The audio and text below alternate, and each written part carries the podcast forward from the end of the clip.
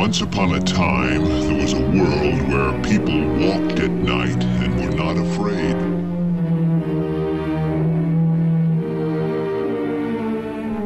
Where churchyards were places of rest.